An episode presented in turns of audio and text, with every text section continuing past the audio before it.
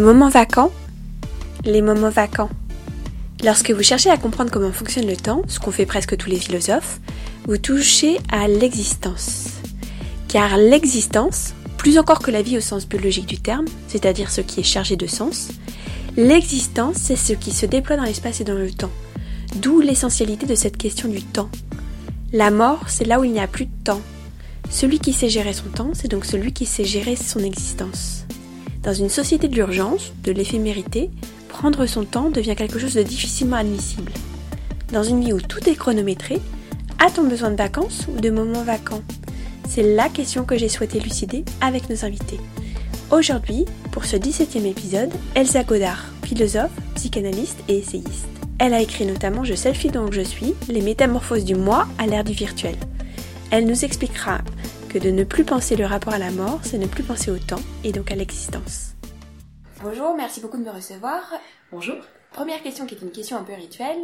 Quelle est votre définition des moments vacants? Est-ce que vous en avez, vous? Alors, euh, oui, bien évidemment. Euh, je vais commencer par quelque chose d'un peu scolaire. J'en ai, j'en ai envie. Et, euh, et puis après, je parlerai de quelque chose d'un peu moins, d'un peu moins évident. D'un point de vue scolaire, j'aime beaucoup la question de la vacance. La vacance qui n'est pas une vacuité. Euh, un moment vacant, c'est un moment de temps libre au sens littéral. Donc on parlera de la liberté, j'espère, parce que ça me tient à cœur. Euh, mais ça me fait penser à un terme, le terme grec scolé, qui a donné, qui a donné école scolaire, ce que je disais tout à l'heure, parce que justement c'était euh, chez les Grecs un temps libre qui était dédié à l'apprentissage.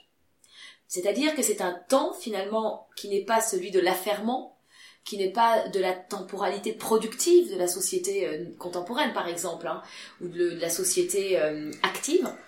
Et c'est un temps euh, qui est propice parce que c'est un temps qui s'abandonne à lui-même d'une certaine manière. C'est un temps qui est propice justement à l'apprentissage et à la formation au sens de donner une forme de la pensée. Et j'aime beaucoup ça, ça rejoint le deuxième point, puisque moi je pense que en ce qui concerne le, temps de vacances, qui est un temps d'apprentissage, qui est un temps de formation de l'esprit et de la pensée, euh, d'une autre forme de production, au sens littéral, pour moi, c'est le temps de l'écriture, le temps de la vacance. Il y a deux, modes dans l'écriture. C'est vraiment euh, le mode qui consiste à m'abandonner à une non-temporalité, ce que j'appelle. Euh, on, pourrait mettre, on pourrait mettre un parallèle avec l'époqué, le sens de la parenthèse chez, chez Husserl. Mais par exemple, il peut m'arriver de passer 6 euh, heures dans un train sans rien faire du tout. C'est-à-dire que je suis, euh, je mets de la musique, etc. Et euh, je ne fais rien d'autre. Parce que mon esprit divague. Dans les... Alors divague, il dit le vague. Mon esprit divague, mon esprit s'abandonne dans une sorte de contemplation très antique.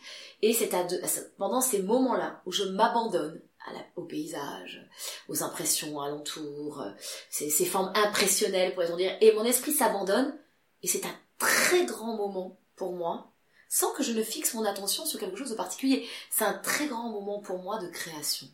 Et il y a un deuxième temps, c'est-à-dire un temps que je consacre à l'écriture à ce moment-là, qui est un temps vacant pour la majorité des gens, puisque c'est un temps où finalement je, ne réponds ni au téléphone, euh, ni j'autorise mon esprit à partir ailleurs dans quelque chose qui serait de l'ordre de l'utilité, mais c'est un temps où je m'accomplis, où je me dissocie du monde en clair, et je m'accomplis dans l'écriture, je m'oublie, j'oublie le contexte, j'oublie les contours, euh, j'oublie le nécessaire, l'utile, etc., pour ne faire que produire, comme dans un jet qui aurait été en fait maturé de longues heures auparavant. Et pour moi, c'est ça un temps vacant, qui est un temps plus encore d'apprentissage au sens de la scolée, qui est un temps de création pure, parce que d'abandon total. Mm. Je crois que c'est Toussaint qui disait d'ailleurs qu'il y avait euh, le surgissement de l'idée et puis ensuite il y a le côté euh, à tenir, de, de maintenir l'idée, de finir des choses. Eh bien c'est très juste. C'est une, c'est une approche très juste. Pour moi c'est vraiment ces deux temps qui en plus ne sont pas forcément, ne se mettent pas dans le même temps. C'est-à-dire que je passe pas deux heures le matin à penser et après à produire deux heures après. Non, c'est très fragmenté. Le temps est étiré comme quelque chose d'élastique. Entre deux, je peux faire euh, beaucoup de choses euh, pratiques, matérielles, euh, m'absenter littéralement de la pensée que j'aurais fait maturer, pour ensuite, comme si j'appuyais sur un bouton, et puis se mettre dans un seul jaillissement, pour reprendre le terme de tout ça, elle pouvait se mettre voilà en acte et se transformer en mots et donc en matière. Et ce temps vacant, euh, je, pense que toute mon existence ne peut se résumer qu'à un temps vacant. Alors que, si on regarde tout ce que je fais pour des néophytes ou d'un point de vue extérieur, on a l'impression que je suis très affairée, que je cours dans tous les sens. Surtout avec deux enfants toute seule, je laisse imaginer que mon temps est très occupé. Mais, en revanche, le temps vacant, celui de la création et de la production, pour moi, c'est le temps de l'intériorité. Hmm. Et comment euh, développer cette intériorité dans un monde où nous sommes bousculés? Nous sommes pressurisés, on nous dit d'être euh, heureux et en même temps d'être plus productif, euh, on nous dit de prendre notre temps, il y a des, applications de, méditation qui se développent et puis pour autant il faut être de, plus en plus performant. Est-ce que finalement s'octroyer des moments vacances, ce n'est pas être fondamentalement subversif? Alors, je suis contre ces injonctions et Dieu sait qu'il y en a, comme vous l'avez parfaitement souligné, qui sont conformes à cette société paradoxale qui est la nôtre. C'est-à-dire, on est à la fois oppressé. Euh, dans quelques-uns de mes livres, euh, j'avais parlé de cette... Euh, dans le dernier, là, sur la psychanalyse va-t-elle disparaître? J'ai fait une psychopathologie de la vie hypermoderne. Et je parle par ce, par ce rapport au temps spécifique, qui est un rapport de, de stress. Je, je, je, je donne, j'évoque une nouvelle forme d'angoisse, un nervosisme contemporain, qui pourrait se rapporter à ce que j'appelle une angoisse à la Sisyphe. Je nais, je meurs, je nais, je meurs. C'est un rapport au temps que j'ai qualifié d'instantanéisme. On n'est même plus dans le présentéisme de la postmodernité, on est dans l'instantanéisme. Du tout tout de suite, de la précipitation, de l'impatience. Ça se résume à un rapport au monde qui est un rapport iketnunk, ici et maintenant. Dans l'ici et maintenant, rien ne peut se créer, rien ne peut se déployer. On est, euh, on est, on devient, et le danger est peut-être cela, de se transformer en automate et puis dans l'impensé, puisqu'il l'impensé, puisqu'il n'y a pas de temps possible pour déployer une pensée qui est celle de l'intériorité. Euh, alors déjà, première des choses, je suis contre ces injonctions, euh, contre ces injonctions en disant il faut. Il faudrait qu'on nous autorise à prendre du temps pour soi, il faudrait qu'on nous autorise à la déconnexion, il faudrait qu'on nous autorise à, à arrêter de parler, et que sais-je toutes ces injonctions, alors que je pense qu'on devrait être capable plutôt, et c'est ça pour moi les temps vacants, de se questionner, de s'interroger, de se dire, il y a des moments où j'ai envie d'être, euh, de pas du tout être dans un moment vacant. Il y a un temps où j'ai envie d'être dans l'affairement, dans l'accomplissement, dans la, dans la vite. Mais en revanche, je dois être capable de m'écouter pour pouvoir, à des moments, si je le souhaite, m'interrompre dans cette course effrénée, pour pouvoir avoir cette capacité de me ressaisir soi-même, de prendre cette distance nécessaire qui me permet de me penser et de me penser dans le monde dans lequel j'habite.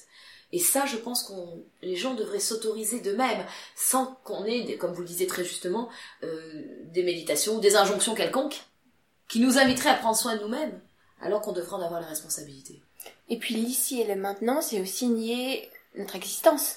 Parce que si on change notre euh, rapport à l'espace-temps, on modifie complètement notre manière de nous eh inscrire dans le monde. C'est ce que j'avais, euh, c'est une, un des deux changements majeurs de paradigme que j'avais développé dans le selfie, où je disais justement que en passant dans un mode de représentation du temps, de représentation du temps et de l'espace de l'ici et du maintenant, donc ce que j'avais appelé l'instant connectique et, euh, et l'espace, euh, l'espace horizontal, qui est celui des deux dimensions de l'écran, donc effectivement, quand j'ai parlé de ces deux changements de paradigme, ça c'est le premier. Le deuxième, c'est le passage du logos à l'eidolon, c'est-à-dire le passage d'une pensée rationnelle qui se déploie justement dans le temps, qui nécessite du temps, à l'avènement d'une société de l'image d'un genre particulier qui est l'image éphémère. Ce que j'ai appelé l'eidolon. En grec, l'eidolon, c'est l'image simulacre. Et donc, euh, effectivement, ce changement de temps de l'ici et de maintenant ne permet pas l'existence de se déployer et donc de retrouver la question du sens, de l'identité, de la profondeur, de se définir comme un être de projet, et j'en passe et des meilleurs. C'est effectivement ce que je disais tout à l'heure, toute la question de l'existence qui est à repenser avec une telle représentation du temps.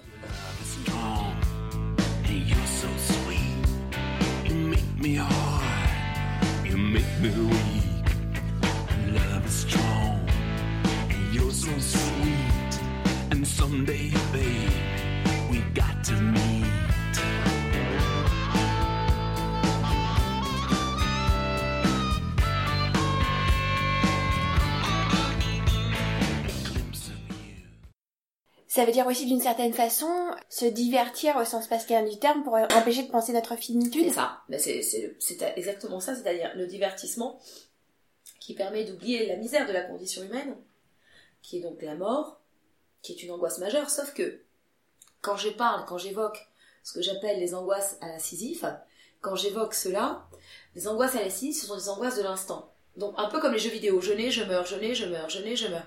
Donc en fait, on ne se définit plus comme un être dans le projet ou encore un être pour la mort. Vous me suivez?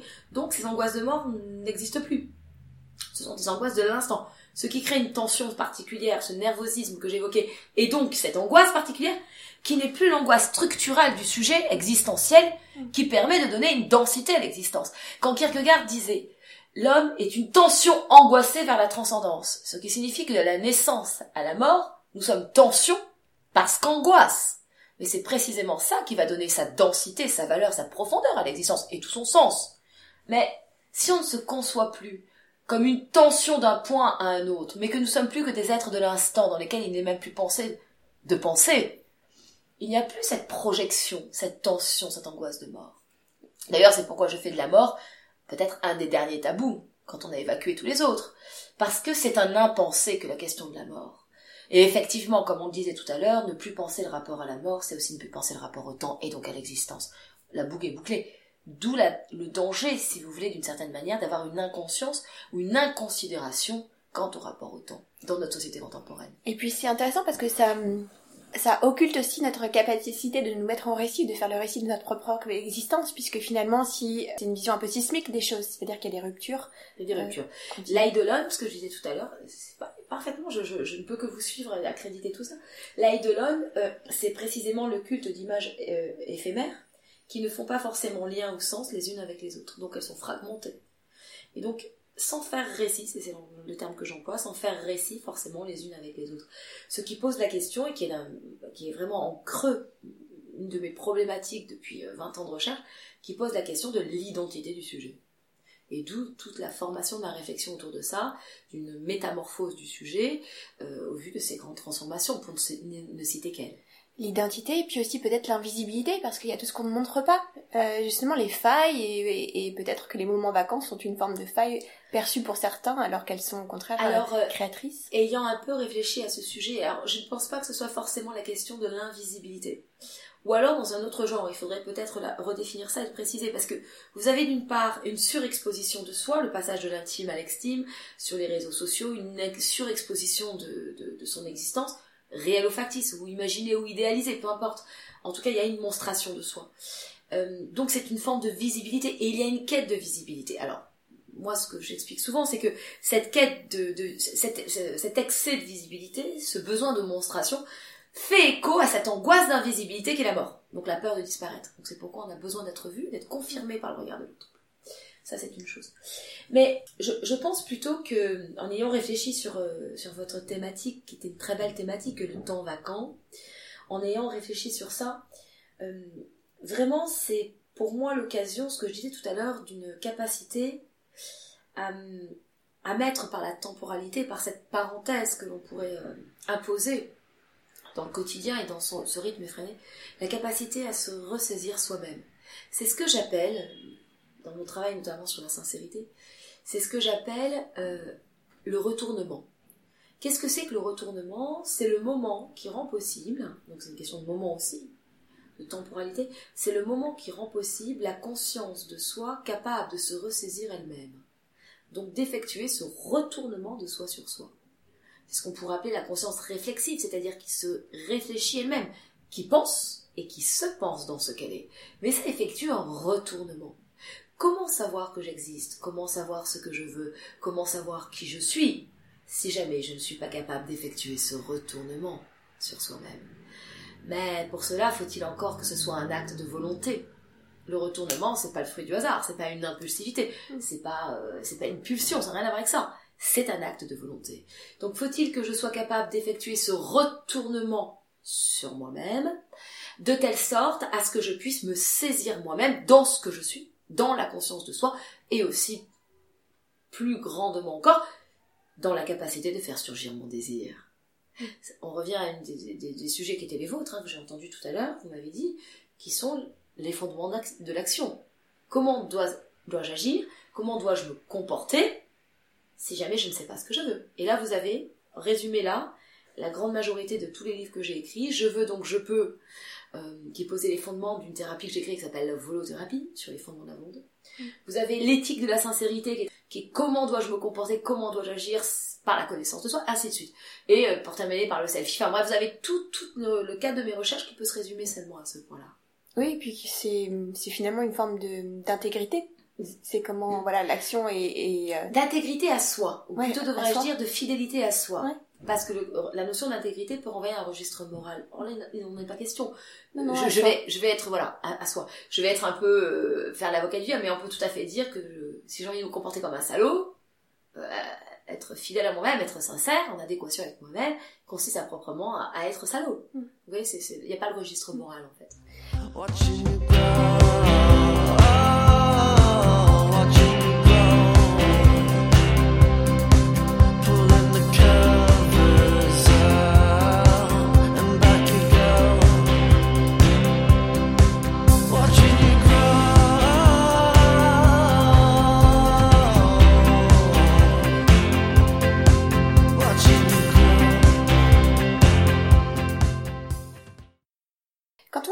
Termes de moments, on peut se dire aussi que c'est une forme de succession, parce que les moments euh, se succèdent. Oui, mais faut-il encore qu'ils fassent récit les uns avec les autres? C'est-à-dire qu'il est liant. Ça peut être aussi des moments fragmentés. Dans une culture du zapping, par exemple, c'est une chose à laquelle on assiste. Mm. C'est Ce retournement, c'est ce qui, ce qui permet de faire le lion, justement. C'est ce qui permet de faire le sens, c'est ce qui permet de faire le récit. Le récit, on ne le fait qu'après coup. On peut avoir une, une, comment dire, une intuition, une volonté, un désir de faire récit. Par exemple, euh, je me lève le matin, je vais organiser ma, journée de telle manière. Je vais enchaîner les événements, je vais enchaîner les moments de cette journée. Je vais prendre ma douche, prendre mon café, aller travailler, prendre le, métro entre temps. Il va y avoir une succession de moments que je vais anticiper. Donc déjà, je pourrais presque faire le récit en amont de ce qui va se passer cette journée. Mais la force et la puissance de l'existence, c'est que comparé à cette toute-puissance qui ferait récit a priori, l'inédit du quotidien fait en sorte que ça ne tient jamais. On est sans cesse surpris. Et une journée, au final, on ne peut la raconter qu'après, qu'après coup, qu'une fois qu'elle est passée. Mais justement, faut-il encore faire ce retournement, cette saisie? Et souvent, on ne la fait pas. Avant de se coucher, c'est un conseil que, que prodiguaient les stoïciens dans les exercices spirituels. Euh, ils, expliquent dans, leur, euh, dans leur thérapeutique, dans leur, et puis il tout le souci ou le soin de soi. Ils expliquent à proprement parler que le soir, avant de se coucher, il faut être capable de pouvoir faire le récit de sa journée.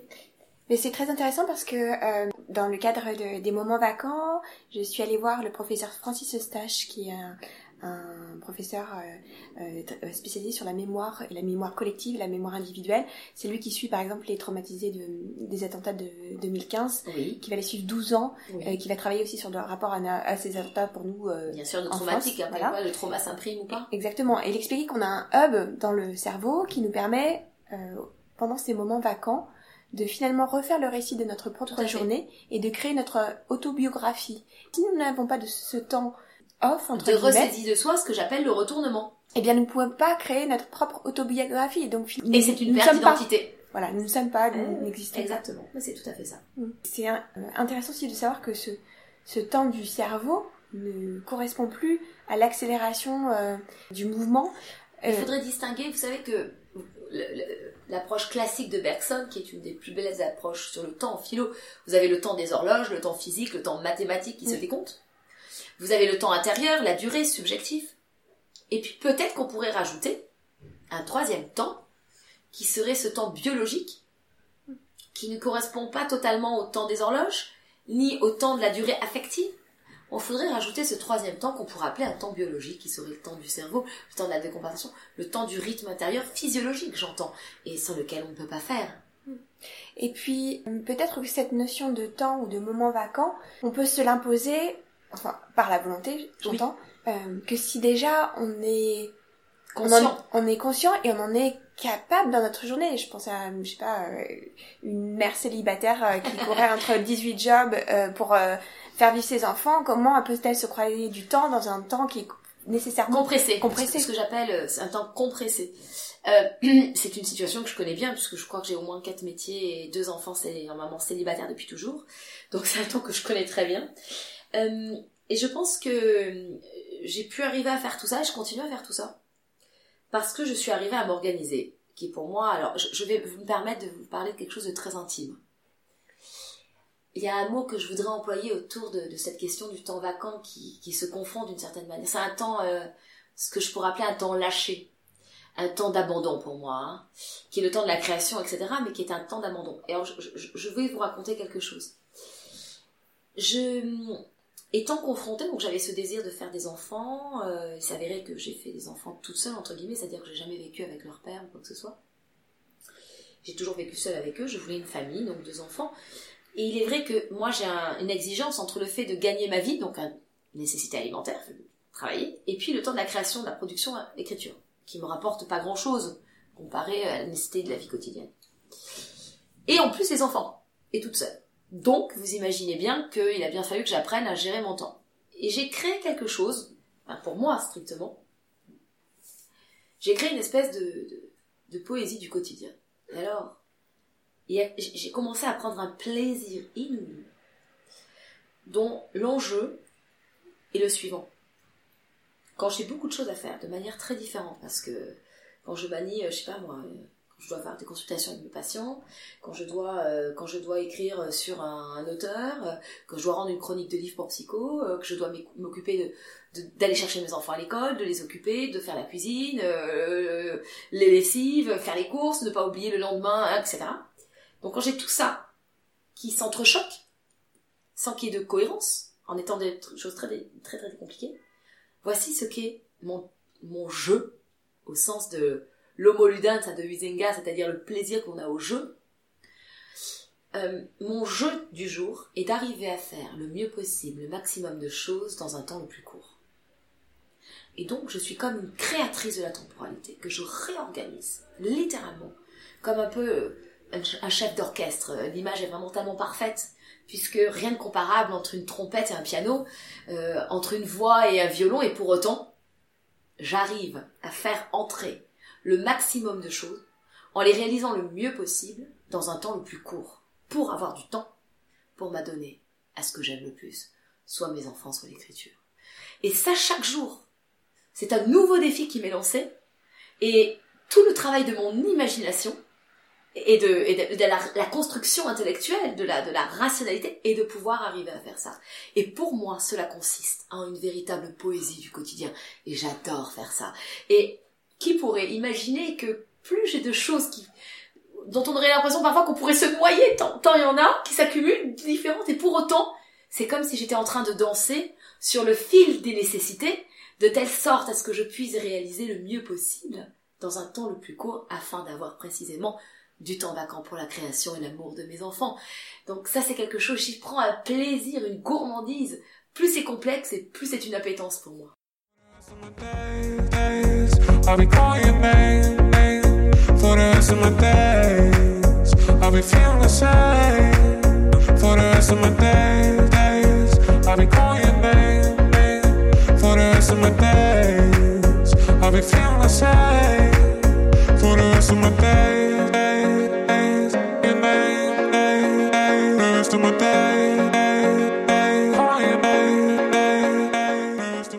Est-ce qu'on peut vaincre le temps? Il ne faut pas le vaincre, il faut l'aimer. Un jour, j'étais toute jeune, donc euh, je faisais déjà j'avais euh, j'avais euh, je crois que j'avais deux lycées, deux charges de cours dans deux facs différentes, une thèse en cours. je vais avoir 22 ans, un truc comme ça. Et j'ai un ami qui me dit Elsa. J'avais un amoureux, un amoureux philosophe, phénoménologue.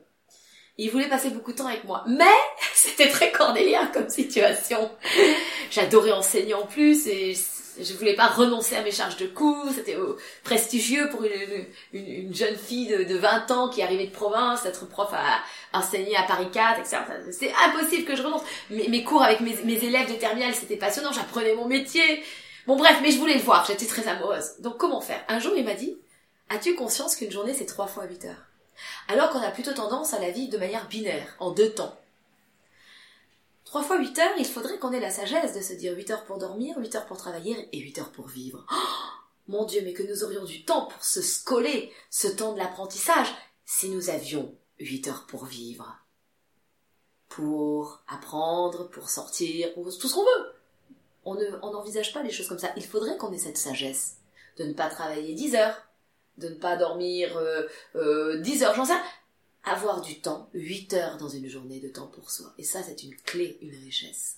Pour autant, nous n'avons jamais eu autant de temps. Parce que si on regarde d'un point de vue euh, purement euh, laboral, c'est Jean Viard qui le dit, euh, qui est venu aussi dans, ce, dans cette émission. Il explique que c'est effectivement une perception, c'est-à-dire qu'on a le temps personnel était mêlé au temps professionnel, ce qui nous accordait quand même des moments de, de respiration d'une certaine façon, mais c'est surtout la profusion des choix et le fait de devoir renoncer qui nous crée une forme de frustration par rapport à ce, à ce temps. C'est-à-dire qu'on a 10 000 livres à lire et euh, voilà, on ne sait pas par où commencer, on pourrait vivre euh, 20 000 vies amoureuses et il faut choisir. Je pense qu'il y a deux choses. Faut-il encore distinguer la perception du temps de la manière dont on l'occupe? Deux choses différentes. Je peux pas dire, enfin ça me semble très compliqué de dire est-ce que les Grecs avaient une perception du temps? Où ils avaient plus ou moins de temps qu'aujourd'hui ça me semble compliqué. Ce qui est sûr, c'est qu'on a le sentiment d'une plus grande précipitation, d'une plus grande urgence. Ça, c'est un constat. Bon, après, c'est quand même compliqué de toutes les époques de pouvoir établir une comparaison. Pour moi, c'est abusif. Mais la question du choix est réelle. Ce que vous dites, c'est juste, puisque euh, on n'a on a peut-être jamais eu autant le choix en tout, ce qui fait qu'on est perdu dans ce cadre-là. D'où la nécessité de revenir, pour moi en tout cas, ce qui me semble le plus évident pour faire face à ça, la nécessité de revenir à euh, une authenticité de soi, qui au fond euh, voudrait dire qu'est-ce que je veux vraiment? Je vous donne un exemple. L'autre jour, je fais écouter une musique que j'aime, euh, euh, une musique que j'aime énormément à un ami qui a connaît toutes les musiques de toutes choses, enfin pas tout évidemment, mais une quantité assez phénoménale. Et est vraiment spécialiste du sujet. Et je lui dis c'est vraiment très très beau ça. Je l'écoute en boucle, j'écris beaucoup là-dessus. Il me dit oui, mais il y en a moi je t'en sors des centaines comme ça. Rien d'extraordinaire sous-entendant. Alors on a le choix. Mais est-ce est-ce que c'est utile d'en faire usage tout le temps? Si on se connaît bien, si on sait précisément ce que l'on aime et ce que l'on veut, il n'est pas, pas utile, me semble-t-il, de s'égarer dans une profusion. C'est pareil pour les sentiments amoureux. Euh, on peut avoir mille conquêtes, euh, renouveler sans cesse les, premiers instants du début, ainsi de suite. Mais après tout, si on a rencontré quelqu'un avec laquelle on a envie de, de passer du temps et d'avoir une rencontre en profondeur, a-t-on besoin de pouvoir avoir la curiosité euh, de la diversité et de la multiplication Moi, dans ce que je suis, en tout cas, je suis quelqu'un de rassemblé pour qui l'unité est très importante. Du coup, la question du choix ne m'a jamais posé problème. Il y a pour moi plus de dilemme à faire un choix entre deux choses qu'entre mille choses. Qu'est-ce qu'il faut lire au sujet de, des moments vacants, du temps qui passe? Les stoïciens. Euh, les stoïciens qui, euh, qui nous apprennent à vivre. Euh, les stoïciens qui nous apprennent à vivre chaque jour comme si c'était le dernier. Alors c'est une gageure de dire ça, mais pour autant c'est très compliqué à faire. Ça, pour arriver réellement à réaliser ça, ça implique beaucoup de choses. Être au clair dans son existence, être au clair avec son désir, être capable de s'abandonner au temps, c'est très important pour moi. D'accepter de lâcher le temps, le temps abandonné, le temps lâché, c'est vraiment ça. C'est le seul temps qui nous permet de faire émerger ce qui a peut-être de plus profond et en cela de plus essentiel. Faudrait-il toujours être capable de se projeter dans ce dernier instant, tenté qu'il nous soit offert, celui qui précède qui l'agonie, qui précède la mort elle-même? Si on pouvait se projeter dans ce dernier, instant, qu'est-ce qui resterait? Quelles sont les trois choses qui resteraient? Cette essentialité sans laquelle finalement on ne saurait vivre ou qui qui donnerait sens à toute une existence, c'est là-dessus qu'il faudrait que les moments vacants puissent se porter. Et ça, c'est un enseignement que nous permet, que nous offrent en tout cas les stoïciens. Merci beaucoup. Avec plaisir.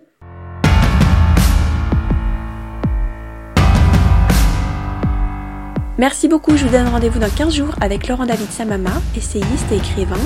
Il est notamment le co-auteur de L'éloge de la défaite avec Jérémy Pelletier paru aux éditions de l'Aube. Il nous expliquera que les moments vacants sont des moments de travail, un travail qui le passionne. D'ici là, prenez le temps. C'était les moments vacants. Je suis Anne-Claire Ruel.